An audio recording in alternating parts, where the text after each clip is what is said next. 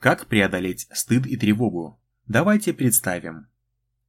Перед тем, как дать набор упражнений, которые следует выполнять в реальной жизни, смысл в том, чтобы осознанно поставить себя в неловкую ситуацию, предлагаю поработать с воображением. Давайте порепетируем, как вы сможете преодолевать стыд и тревожность. Представьте, вы осознаете, что ваши реакции стыда и тревоги естественны, но чрезмерны. Они не несут пользы, но скорее снижают качество жизни. Вы понимаете, что следует начинать с малого и выбираете относительно комфортную ситуацию, в которой вы сможете доказать себе, что эти неприятные эмоции можно прожить и они утихнут, что можно вызвать их специально, поставив себя в неловкую ситуацию. Представьте, что вы, например, в метро. Вы знаете, какую станцию объявят следующей, и называете ее. Отчетливо, умеренно громко, чтобы вас услышали все в вагоне. И больше ничего не делаете.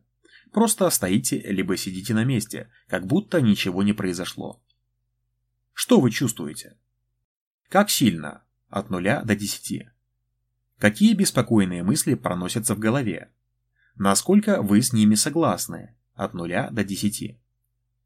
Вероятно, выполняя это упражнение в воображении, вы почувствуете всплеск тревожности, Возможно, даже испытаете стыд. Дайте этим чувствам прийти и уйти. Они обязательно закончатся, но чтобы достичь необходимого эффекта, нужно испытать пик переживаний, а потом прочувствовать, когда эти неприятные эмоции утихнут, и зафиксировать это. Не страшно, если не получится с первого раза. Не осуждайте себя во время упражнения, просто пробуйте. И не забывайте, что это воображение, образы, а не факты.